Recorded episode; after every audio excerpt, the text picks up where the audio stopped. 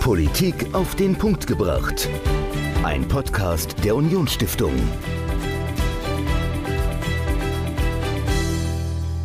Hallo und herzlich willkommen zur 20. Folge unseres Podcasts. Michael, du hast dir diese Woche wieder einen hochrangigen Gast eingeladen zum Podcast. Du hast mit dem Bundestagsabgeordneten der FDP aus dem Saarland, Olli Luxic, gesprochen. Worüber habt ihr denn gesprochen? Ja, also wir haben über Politik gesprochen und über Kommunikation, denn Politik ist ja eigentlich Kommunikation mhm. und ich habe mit dem Oliver darüber gesprochen, wie sich die Kommunikation im politischen Bereich geändert hat. Also vor 20 Jahren hat man noch eine Tageszeitung gehabt.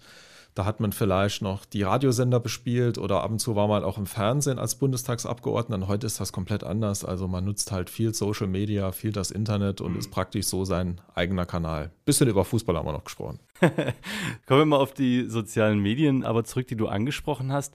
Was genau benutzt denn Oliver Luxic da vor allem? Also was er sehr, sehr gut macht, ist meiner Meinung nach LinkedIn. Also er ist der reichweitenstärkste Politiker auf LinkedIn, hat da knapp 5000 Follower oder Kontakte auf dieser Business-Plattform und das ist meiner Meinung nach ein völlig unterschätztes Netzwerk im politischen Bereich, weil es halt sehr, sehr nett ist, weil es sehr, sehr professionell ist und weil ich auch wirklich die Entscheider erreiche. Klar, was genau Oliver Luxic zu LinkedIn und den anderen sozialen sozialen Netzwerken und zu politischer Kommunikation erzählt. Das hört ihr jetzt im Interview. Viel Spaß. Hallo Oliver. Hallo Michael, danke für die Einladung. Oliver, du bist Bundestagsabgeordneter der FDP. Was machst du sonst noch so? Ich darf zum zweiten Mal für die FDP im Deutschen Bundestag arbeiten, bin einer der jüngeren und dennoch in Relation erfahrenen Abgeordneten. Ich habe in Frankreich studiert an der Grande École, habe dann in der Wirtschaft gearbeitet und ja, sonst, man hat neben der Politik, das ist Beruf, Hobby und Droge zugleich, hat man gar nicht so viel Zeit, dann Familie, also insofern Sport, Fußball und Tennis, wenn es geht, Freunde und dann ist leider die Woche auch schnell rum. Ja, du bist Mitglied des Deutschen Bundestages und da muss man ja auch kommunizieren. Und du nutzt ja auch Social Media, Kanäle, um deine Plattform in die Welt zu tragen. Welche Bedeutung hat denn Social Media in deiner täglichen politischen Arbeit? Das ist, auch wenn ich es mal vergleiche von 2009, 2013, wo ich ja schon mal Bundestag war, hat das total zugenommen. Ich meine, die Frage ist ja, wie treten wir mit Wählern, Bürgern in Kontakt? Da gibt es den direkten Kontakt, der ist jetzt natürlich eingeschränkt. Dann gibt es die klassischen Medien, das ist gar nicht so einfach, da könnte man eine eigene Sendung zu machen, Sender-Empfänger-Probleme. Und insofern sind die sozialen Medien Fluch und Segen zugleich. Also es ist super, weil ich kann in direkten Kontakt als Sender quasi mit interessierten Bürgern treten. Das macht mir auch total Spaß, aber der Fluch ist eben, das ist verdammt zeitintensiv und es, ja, irgendwo macht es Spaß und dann macht man es halt sieben Tage die Woche und das verfolgt einen dann auch, auch stark. Ne? Also insofern hat es einen riesigen Stellenwert, weil es halt einfach eine super Gelegenheit ist, man ist ja in der Politik, um, weil man politische Botschaften hat. Man will ja in Kontakt, in den Dialog treten, wenn es geht. Also insofern bietet das riesige Chancen. Aber klar, ich meine, auch die Welt der Aufregung ist da ja sehr groß in den sozialen Medien. Man muss immer, man versucht auch erreichbar zu sein, schnell zu antworten. Also insofern hat es natürlich auch seine, seine Nachteile. Welche Netzwerke nutzt du da? Also ich nutze ziemlich alles was, sage ich mal, gar nicht so einfach in der Nutzung ist, ist natürlich Instagram. Das sind jetzt eher so die Jüngeren. Da ist ja eher die Frage, wie schafft man es, die langweilige Politik in Bilder zu, zu bringen. Das ist gar nicht so, so einfach. Das erfordert auch Zeit in der Frage, wie man es macht. Twitter mache ich so ein bisschen nebenbei. Das ist so, ich mal, das Medium, wo man eher so ein bisschen kurz und schnell aus der Hüfte schießt. Auch das Medium der Übertreibung, weil man halt, sage ich mal, da ein bisschen aggressiver äh, kommuniziert. Facebook ist, sage ich mal, mittlerweile eher von Älteren genutzt, aber immer noch ein Riesending. Da mache ich relativ häufig, aber auch eher so Artikel, die ich lese, Diskussionen, kurze Texte eigentlich, was man eigentlich nicht machen soll bei Facebook. Also das mache ich eigentlich anders, als es alle empfehlen, aber meine Erfahrung ist, dass die Leute auch diskutieren wollen, also nicht jetzt nur irgendwie so ein Bild reinsetzen, was die meisten machen. Ja, dann halt die Berufsnetzwerke, also Xing und LinkedIn, weil ich halt auch viele Themen habe, die ein bisschen langweilig sind, die für Facebook oder Instagram vielleicht nicht geeignet sind. Dröge Wirtschaftsthemen, die mich aber interessieren, insofern mache ich die da rein. Clubhouse habe ich jetzt mal probiert, finde ich gut, weil ich gerne Medien habe, wo es nicht aufs Bild ankommt, sondern aufs gesprochene Wort. Ist aber, glaube ich, ein Hype, der jetzt auch wieder abflaut. YouTube mache ich gesagt nur so ein bisschen nebenbei, mache da einfach Reden oder sowas rein. Aber das lasse ich erst relativ schleifen. Also das machen andere professioneller.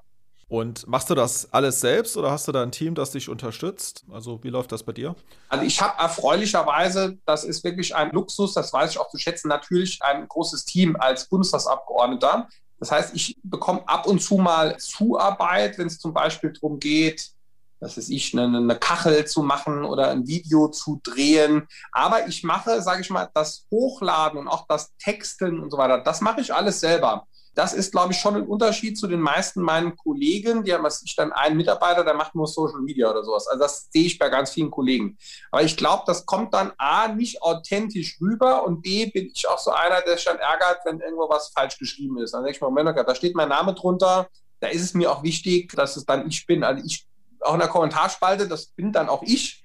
Und ich mache es selber. Das ist, glaube ich, eher die Ausnahme. Aber mir ist das eigentlich wichtig, weil ich glaube, es geht auch so ein bisschen um Authentizität und was ist denn so meine Meinung? Wie gesagt, auch in manchen Medien neigt man manchmal auch eher zur Übertreibung, weil man da vielleicht eher aus, aus der Hüfte schießt oder schnell fünf Sachen auf einmal macht.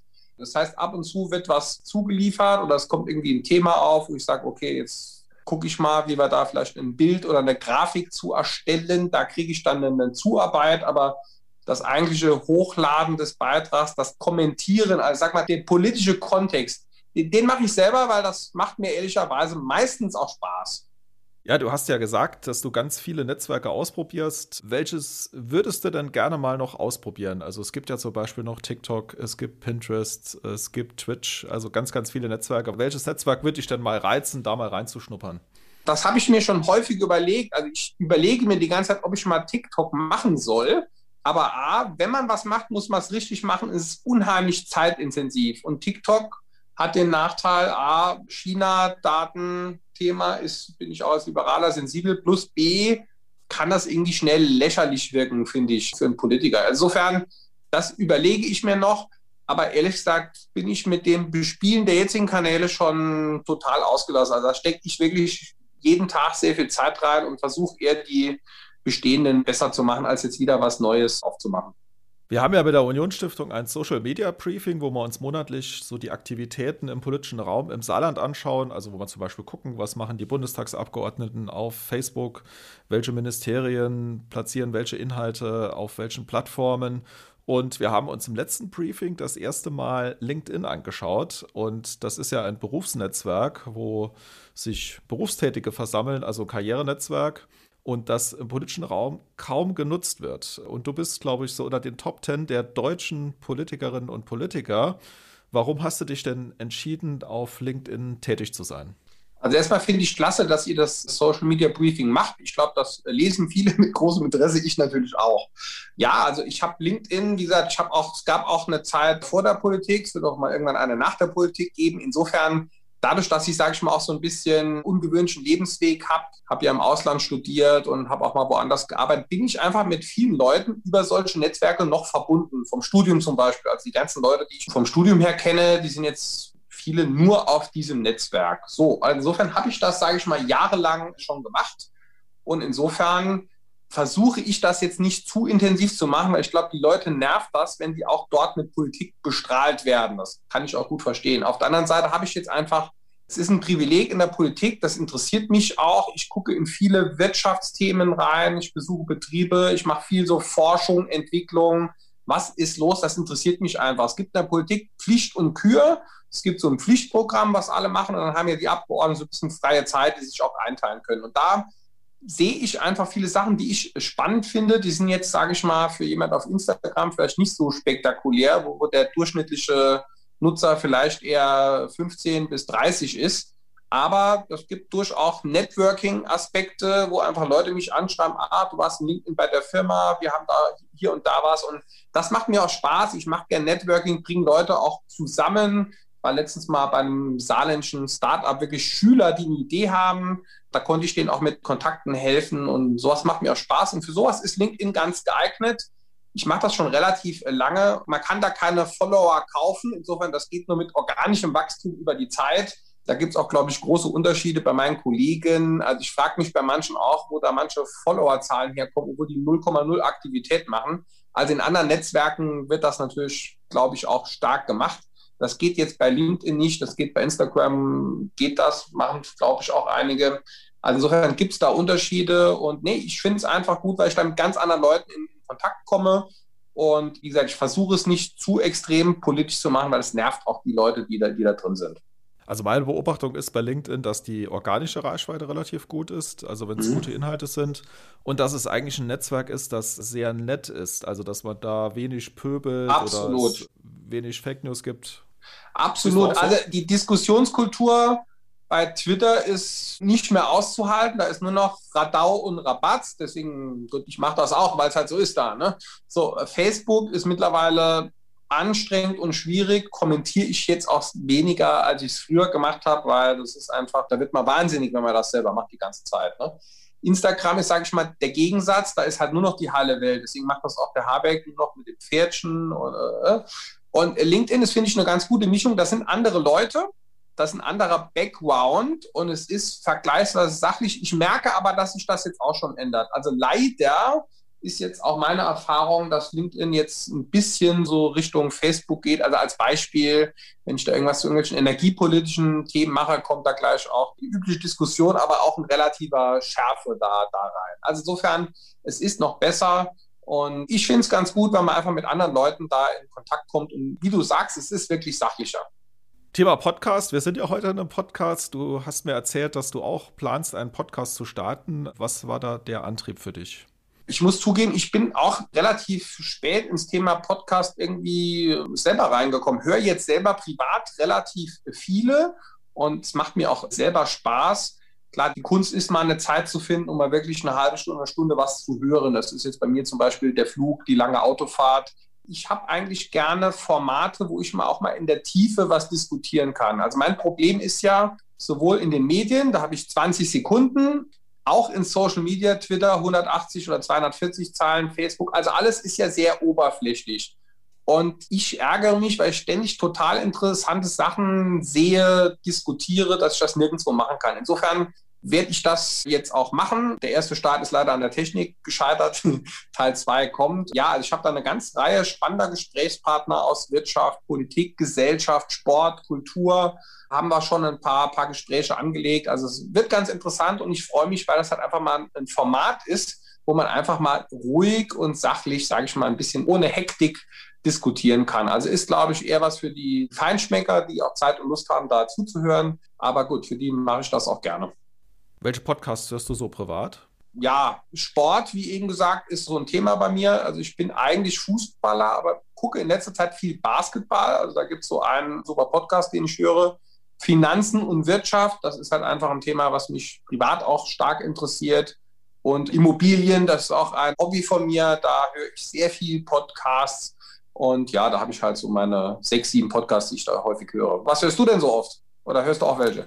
Ja, also ich höre tatsächlich welche, also OMR, Online Marketing Rockstars äh, Podcast höre ich ganz gerne. Toms Talktime, auch so, so ein Business-Podcast, aber auch mal fest und flauschig, also mal was Hab ich auch zur Unterhaltung. Genau, also eigentlich ganz witzig. Oder auch gemischtes Hack bin ich ein großer Fan davon. Also da gibt es einige Podcasts, die ich, die ich abonniert habe, wo ich reinhöre. Und ja, ich finde es auch ein gutes Format, weil gerade so auf einer Autofahrt kann man die Zeit nutzen, um, um sich mal spannenden Themen zu widmen. Absolut. Also Medienverhalten hat sich total geändert und man merkt es an uns beiden. Wir haben früher auch andere Medien stärker konsumiert. Ich glaube, man konsumiert eher mehr Medien, nur andere Medien. Ne? Deswegen reagiert man dann auch darauf in der politischen Kommunikation. Ja, also das sehe ich genauso. Vielleicht noch ein anderes Thema. Lustige Geschichten rund um deine Social-Media-Kanäle. Fällt dir da eine lustige Geschichte spontan ein? Ja, also wie gesagt, der Podcast scheiterte an meinen mangelnden Technikfähigkeiten. Da war leider der Ton äh, nicht so, wie er sein sollte. Ich habe letztens hatte ich Besuch in Berlin und da hatte ich netterweise so ein Team, das mache ich auch nur einmal im Jahr, wo wir ein bisschen professioneller mal ein Video aufnehmen. Und da war einer dabei, der war richtig cool, der ist dann gefahren auf dem einen Gerät und hat darauf das Video auf, aufgenommen. Das habe ich auch probiert, habe mich natürlich mal schön hingelegt. Das hat man dann zum Glück nicht gesehen im Video, wie ich mich da unfähig anstelle. Also in Fragen der Technik, die Leute, die mich kennen, die wissen das, da geht manchmal einiges schief, aber gut, das gehört dazu, macht trotzdem Spaß. Ja, cool. Lass uns dann vielleicht noch mal kurz über politische Kommunikation und Social Media sprechen. Was ist denn für dich wichtiger? Einen Tweet abzusetzen, einen Beitrag auf Facebook zu posten oder die Pressemitteilung zu versenden? Also was würdest du heute von der Priorität her zuerst tun? Also Tweets ist nur was für die politische Blase. In Frankreich ist Twitter ein Riesending, da machen das auch normale Bürger, aber Tweets sind was für die Berliner Blase. Die Pressemitteilung mache ich fast gar nicht mehr. Also das mache ich in Berlin überhaupt nicht. Da funktioniert das auch, da ist das tot, das Thema. Da musst du wirklich alle in der 1 zu 1 Beatmung machen. Im Saarland ist das ein Instrument, was ich ab und zu mache. Das ist, glaube ich, bei Parteien immer so auch einen starken internen Effekt, gar nicht mehr immer den externen. Ne? Nee, also insofern, wenn ich ein neues Thema habe, denke ich meistens in Social Media und mache instantmäßig, versuche es auf dem passenden Kanal zu machen. Die Pressearbeit läuft eigentlich so, so nebenbei. Aber ich mache natürlich auch klar manchmal die Zweitverwertung, Pressearbeit in Social Media. Aber ich glaube, das machen viele, muss man auch aufpassen. Es gibt auch Kollegen, die kopieren dann einfach eine Pressemitteilung in Social Media Kanal. Das ist natürlich nicht so klug, weil das ist halt nicht so das passende Format, wo die Leute drauf reagieren. Das mache ich natürlich schon mal ab und zu. Ich auch sage, okay, da ist ein Artikel, schaut mal da drauf, aber ich zeige gleich den Aspekt, den ich interessant finde. Das ist bei Facebook auch so ein bisschen, ich lese halt sehr viel den ganzen Tag kreuz und quer und mache eigentlich was bei Facebook, was alle den Kopf, also alle Berater sagen, Gott, wie kann man nur bei Facebook immer Zeitungsartikel teilen? Aber es gibt, glaube ich, Leute, die das gut finden, weil einfach sagen, okay, ich will jetzt ein Highlight machen aus einem Presseartikel, den ich interessant finde. Ne? Also insofern ist der Fokus bei mir schon stark bei den sozialen Medien. Und wie sieht es morgens bei dir aus? Also guckst du zuerst in die Tageszeitung oder zuerst aufs Handy? Ich bin leider absoluter Handy-Junkie. Also ich gucke sofort als erstes aufs Handy. Ich bin noch jemand, der gerne haptisch Zeitung liest. Das mache ich aber erst halt nur am Sonntag, weil ich da wirklich die Zeit zu habe. Und den Rest konsumiere ich auf iPad oder auf Handy und das den ganzen Tag. Und daraus entstehen dann auch Social Media, Presseaktivitäten oder anderes. Und klar, nee, ich meine, es gibt halt Agenda-Setting und Agenda-Surfing. Man macht natürlich viel einfach proaktiv selber, was man vorbereitet. Das ist, sage ich mal jetzt nicht dieses tagesaktuelle. Aber ich glaube, das ist auch ein Problem im politischen Berlin oder in der Kommunikation im Allgemeinen, dass alles sehr, sehr hektisch und oberflächlich wird. Ne? Und das ist leider inhärent sowohl in der Medien- als auch in der sozialen Medienblase. Das ist vielleicht nicht so gut, aber gut ich glaube an Angebot und Nachfrage. Insofern unterwerfe ich mich da dem Markt sozusagen. Und wie ist so deine Einschätzung? Hat Tageszeitung noch eine große Bedeutung oder ist Social Media da vielleicht schon einen Schritt voraus. Also wie schätzt du das ein? Ja, aber auch in den sozialen Medien wird ja referiert auf klassische Medien. Also ist ja gerade dieser Crossover-Effekt, der relevant ist. Ne? Klar, die klassischen Medien müssen in den Online-Auftritt rein und deren Problem ist, wie können die das kapitalisieren? Also was zahlen da die Leute dafür? Ne? Das ist ja das große Problem. Auch innerhalb der Werbung hat sich ja das Budget verlagert vom klassischen Print in Online. Das Problem ist ja, dass jetzt noch stärker nur auf die Schlagzeilen und auf die Reichweite gesetzt wird. Das ist ein Riesenproblem, muss ich jetzt als Liberaler mal was Marktkritisches sagen, als sowohl in der Politik als auch bei den Journalisten. Das ist in Berlin, sage ich mal, noch mal viel extremer als im Saarland, dass man halt, ja klar, halt immer auf die zugespitzte Überschrift und auf die Reichweite schaut. Also das war für mich auch relativ interessant, als ich mal bei Medien, klassischen Medien reingeschaut habe und die mir mal gezeigt haben, wie die das auch intern anschauen. Also genauso wie wir das jetzt mit Social Media Briefing und Politik machen, machen das auch klassische Medien und sagen, aha, dieser Beitrag hat jetzt online die in die Reichweite gebracht. Also das ist auch für mich interessant zu sehen, wie aus den klassischen Medien da Rückmeldungen kommen. Und klar, auch für die ist mittlerweile interessant, kann ein Politiker mit seiner sozialen Reichweite auf einen Artikel interagieren. Also meines Erachtens verschmilzt das Ganze in gewissen Bereichen. Und das ist eine ganz, ganz spannende Entwicklung. Aber hat, wie gesagt, Ups and Downs und auch Vor- und Nachteile. Du bist ja Mitglied einer Partei, die sich auch der Digitalisierung zugewandt hat, sich selbst als Digitalpartei Deutschlands bezeichnet. Was ist denn aus deiner Sicht das dringendste Problem in Deutschland, was die Digitalisierung hemmt? Das ist eine gar nicht mal so einfache Frage. Da gibt es unterschiedliche Ebenen. Ich glaube, wir haben jetzt in der Krise gesehen, die Wirtschaft ist natürlich schon vergleichsweise anpassungsfähig. Ne? Da kommen neue Angebote, man passt sich der Pandemie an und reagiert schnell. Das ist beim Staat natürlich nicht so gut gelungen.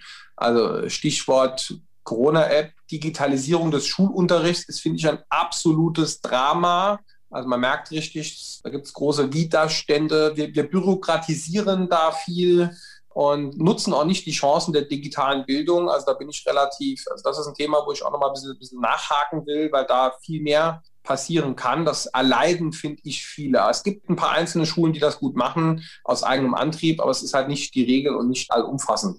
In der Wirtschaft ist, glaube ich, das große Problem, dass wir sehr stark in der traditionellen Wirtschaft sind, klassische Industrie. Aber wenn wir uns mal anschauen, wo sind die großen Firmen, Börsenwert und so weiter, Tech-Firmen, da sind wir schwach in Deutschland, da haben wir eigentlich nur eine SAP. Da haben wir auch im Saarland viele kleine Firmen, aber in dieser ganzen Plattformökonomie, da sind wir relativ schwach. Also insofern, da müssen wir dringend aufholen. Und das fängt schon in der Schule an. Also ich finde, Informatik muss in den Schulen dringend auf die Tagesordnung. Egal wo ich bin, ob das beim Handwerk ist oder Industrie, Programmieren ist die wichtigste Sprache. Also ich habe jetzt auch meiner Tochter, der kaufe ich jetzt auch den Lernroboter und alle. Ich glaube, man muss schon Kinder spielerisch an das Thema ranführen. Also Coden ist die wichtigste Fremdsprache. Also ich habe es leider auch nicht gelernt, befasse mich jetzt auch rudimentär nur damit. Also ich glaube, das ist ganz wichtig in der Schule anfangen, dann beim Start weitermachen. Es gibt ja auch Gesetze, dass alle Dokumente Online-Zugangsgesetz, sehe ich nicht, wie das funktioniert. Digitale Infrastruktur ist jetzt quasi nur die Basis davon. Ne? Also Breitband, Mobilfunk, da sind wir immer noch vergleichsweise schwach, haben wir Fehler gemacht, weil wir der Industrie da viel Geld rausziehen bei den Lizenzen, statt zu sagen, baut's aus und dafür muss es überall äh, gut verfügbar sein. Und ja, wie gesagt, also ich glaube auch, dass das Saarland da wirklich Chancen hat. Wir haben das äh, DFKI, das CISPA, wir haben eine Reihe an Ausgründungen, die nicht schlecht sind, aber wenn ich mit denen rede, die orientieren sich dann auch oft weg Richtung Kaiserslautern, Richtung Karlsruhe. Also wir haben da so ein paar kleine, zarte Pflänzchen, auch bei uns lokal, aber wir müssen eben schauen, dass die wachsen, wir da so ein richtiges Ökosystem schaffen. Also das sind eine ganze Reihe an Themen, bei denen wir ansetzen müssen. Und da mache ich mir Sorgen, dass Deutschland da ein Stück weit zurückfällt. Wenn du jetzt einen Wunsch frei hättest als Bundespolitiker, um jetzt die Digitalisierung zu beschleunigen, welcher wäre das denn? Wir müssen es ja horizontal denken, in einer ganzen Reihe an Maßnahmen. Ich glaube auch nicht, dass jetzt, auch was die FDP sagt, ein Ministerium alleine wird das Problem auch nicht lösen. Also es ist ja ein Thema, was in alle Fachbereiche reingeht und was überall eine Bedeutung haben muss. Aber wie gesagt, das Schulfach Informatik, da bin ich der festen Überzeugung, dass das einfach ganz, ganz wichtig ist, dass man sich sehr früh damit befasst, damit wir auch später einfach in den Fähigkeiten stärker werden. Also ich glaube generell alle Curricula, überhaupt alle Lebensläufe ändern sich. Es ist nicht mehr so wie früher, dass man 40 Jahre das Gleiche gemacht hat. Und unser ganzes, gerade das deutsche System ist sehr stark in Kasten, in Schubladen orientiert. Und diese Flexibilität im Lebenslauf, die müssen wir dringend zurückbekommen, damit man auch Herr über den eigenen Lebenslauf wird. Das ist mir generell ein Anliegen, dass die Menschen ermächtigt werden, ihres eigenen Schicksals in die Hand zu nehmen. Und viele Berufsausbildungen haben ja, also die Berufswelt ändert sich ja schneller als die Ausbildung. Also ich glaube, da müssen wir früh ansetzen, unser System ein Stück weit flexibler machen. Ja, vielen Dank, Oliver, für das Gespräch und ich bedanke mich bei euch, liebe Zuhörerinnen und Zuhörer, dass ihr eingeschaltet habt und sage bis bald. Vielen Dank, Michael. Ja, vielen Dank.